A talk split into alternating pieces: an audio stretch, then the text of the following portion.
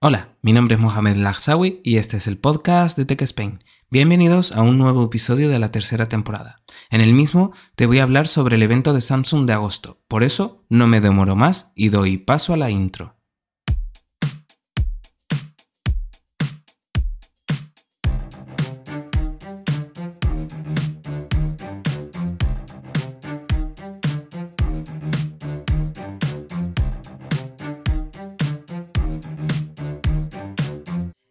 Intentado apurar al máximo para poder tener entre mis manos los dispositivos que os voy a, mencionar, pero no ha podido ser, así que os contaré lo que se mostró en el evento.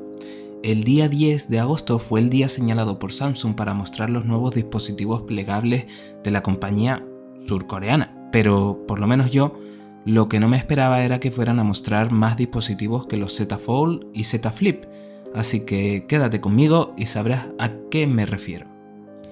En primer lugar, el nuevo Z Flip viene con pequeños cambios en el exterior, siendo los biseles o biseles, no sé cómo se dice esa palabra, la verdad, eh, más pequeños en relación a la versión anterior. En cuanto al resto de características, nos encontramos ante una pantalla interior de 6,7 pulgadas Dynamic AMOLED Flex Display Full HD Plus y 120 Hz, lo que no sé si son adaptativos, eso lo tendría que investigar mejor.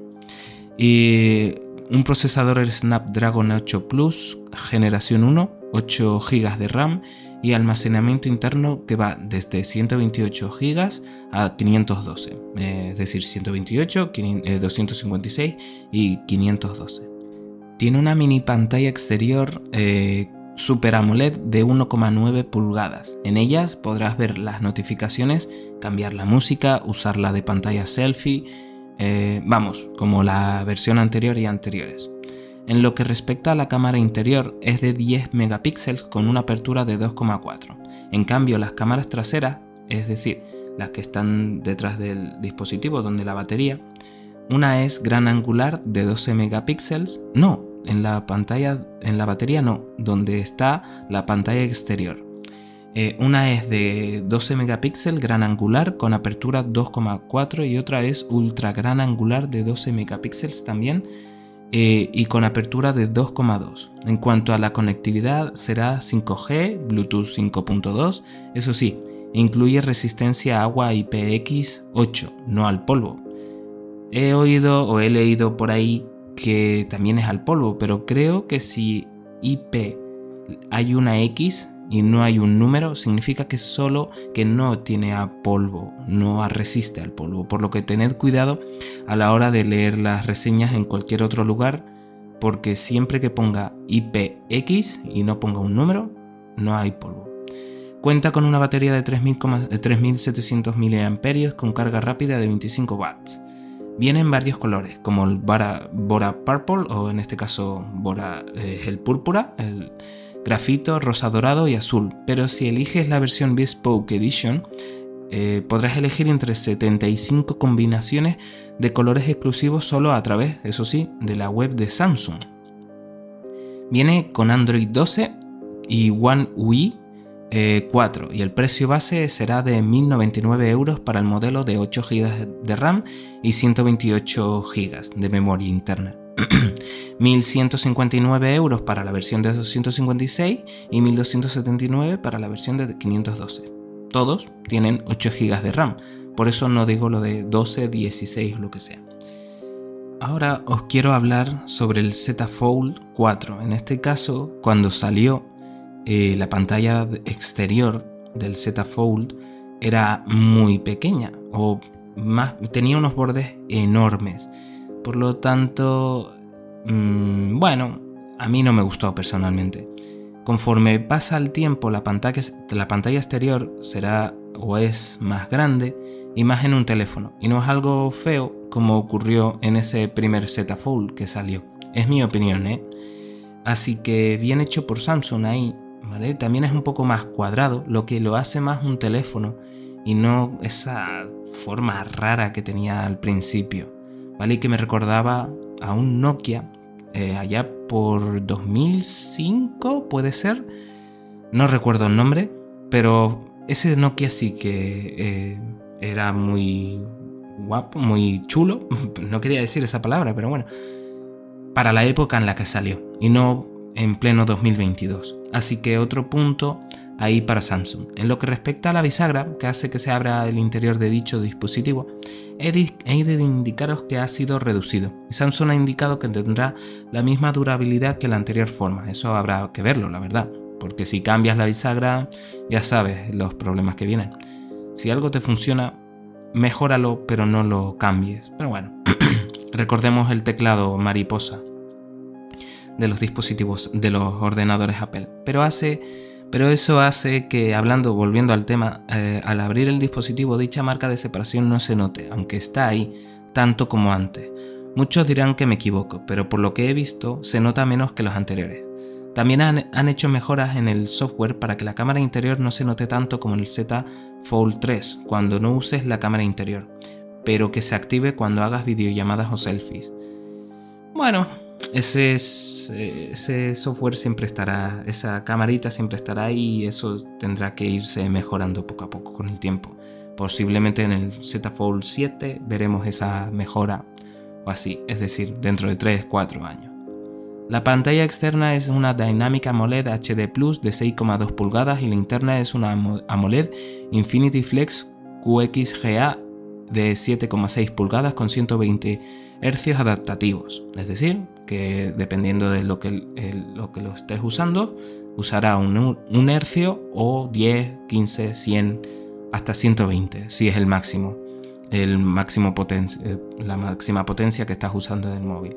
Cuenta con un Snapdragon 8 Plus generación 1, 1 y viene con 12 GB de RAM y con almacenamiento de 256, 512 y 1 TB.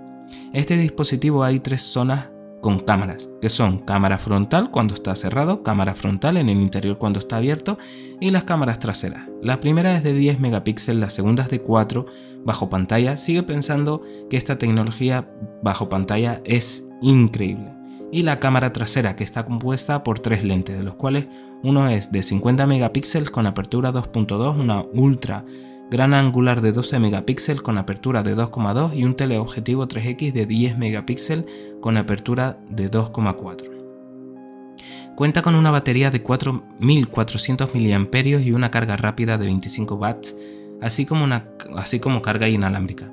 El sistema operativo es Android 12 con One UI 4. Tiene conexión 5G, Wi-Fi 6E y Bluetooth 5.2. El sensor de huellas se encuentra en el lateral y al igual que el Z Flip tiene certificación IPX8. Los colores disponibles son verde, grisáceo, negro oscuro y beige. Si la compras a través de la web de Samsung hay un color exclusivo que es el burgundy, que es un tipo de morado eh, tirando a vino. Bueno, muchas personas me van a matar por lo que acabo de decir, pero bueno. El precio base será de 1.799 euros para el modelo de 256 para el modelo de 512 1919 y para el modelo de 1 TB 2159 euros. Y lo que más me ha gustado son las nuevas fundas que ha creado Samsung para este dispositivo, sobre todo el que puede incluirse el S Pen en la parte trasera. Ambos teléfonos, el Z Flip y el Z Fold 4, son teléfonos un poco caros, pero eso se debe a que estamos ante la clase High Premium de Samsung no son dispositivos para cualquier persona, ya que la tecnología utilizada para que la pantalla se doble es algo que no está muy extendida, por lo tanto es algo exclusivo sobre el resto. Mi consejo, eh, el, consejo que te doy es que si tú quieres estos dispositivos, es que esperes unos meses y el precio verás que descenderá. Eso siempre sucede con los dispositivos Samsung, da igual el que sea. Por lo tanto, si tú lo quieres, espera un par de meses, seis meses. Seguramente dirás, oh, seis meses, no sé qué. Seis meses, espera seis meses y verás que habrá eh, bajado el precio. Eh, ahora os quiero hablar sobre otra cosa que mostraron en ese evento del 10 de agosto, que son los nuevos Samsung Galaxy Buds 2 Pro. Estos auriculares son de botón, son los que años, lleva años vendiendo Samsung pero en esta ocasión ha sacado la versión 2, en donde tiene un sonido high fidelity de 24 bits para una experiencia de audio de alta calidad. cancelación activa de ruido inteligente que consiguen gracias a tres micrófonos de alta relación señal-ruido, SNR, para eliminar un mayor ruido exterior y el audio 360, que para aquellos que no sepan lo que es, es el eh, audio especial de Apple, pero en Samsung. Me parece una accesoria ideal si tienes un dispositivo Samsung, aunque no sé si es por la precompra o porque el cambio de dólar a euro es así, pero el precio que tiene es de 239,89. Cuesta menos que su competidor directo, y en esta ocasión no me refiero a Apple, en lo que a auriculares se refiere, sino a Sony. Eh, vienen en tres colores a elegir, entre el blanco, grafito, que es el negro de toda la vida, y el Butter Purple, que es el color púrpura brillante que tiene Samsung. Mucho más no os puedo decir sobre este dispositivo, ya que es eso lo que mostraron, ¿vale? En cambio, sí eh, os voy a comentar lo que no me esperaba, era que mostraran los nuevos Galaxy Watch 5, y menos que haya una versión Pro para los que hacen deporte de montaña. en esta ocasión siempre hablaban del Pro, de la versión deportiva, de Apple y demás, pero en ningún momento se habló de Samsung, por lo que por lo menos para mí fue una grata sorpresa. en este caso el Galaxy Watch 5 viene con, en 40 mm y 44 el primero, el de 40 milímetros, pesa 28,7 gramos y la segunda 33,5 gramos. Tienen una pantalla AMOLED de 1,2 pulgadas con resolución 396 x 396 píxeles, el de 40, el de 44 es una 1.4 pulgadas con resolución 450 x 450. Ambos dispositivos tienen la tecnología Always On Display y cristal de zafiro Dicen que es más resistente a las rayaduras, pero no sabría deciros. Ambos tamaños vienen con un procesador Exynos W920 Dual Core de 1,18 GHz, con 1,5 GB de RAM y 16 GB de almacenamiento. El sistema operativo es Wear, Wear OS o Wear OS 3.5 con One UI Watch 4.5. Todos los modelos vienen con conectividad Bluetooth 5.2, Wi-Fi, NFC y hay una versión superior que además viene con LTE. También tiene sensores de frecuencia cardíaca, señal eléctrica cardíaca, bioimpedancia eléctrica. Sinceramente no sé lo que es, pero lo tiene. Sensor de temperatura corporal, acelerómetro, barómetro, giroscopio, sensor magnético y sensor de luz. El sensor magnético es el único que no tengo ni idea de lo que es temperatura corporal se sabe, acelerómetro es para... No sé explicarlo, pero sé lo que es. o sea, es curioso y me vais a perdonar por eso. Bueno, pues vale, el sensor magnético no sé si alguien lo sabe, que me lo diga, tanto en Twitter o en Instagram, que yo encantado que lo, que lo escucharé, eh, lo leeré.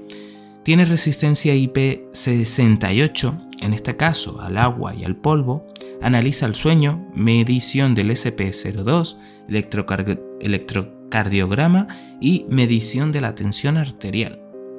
La diferencia en este caso es en la batería, algo normal si vemos que tienes distintos tamaños, a más tamaño más batería. De 40 mm tiene 284 mAh y el de 44 410.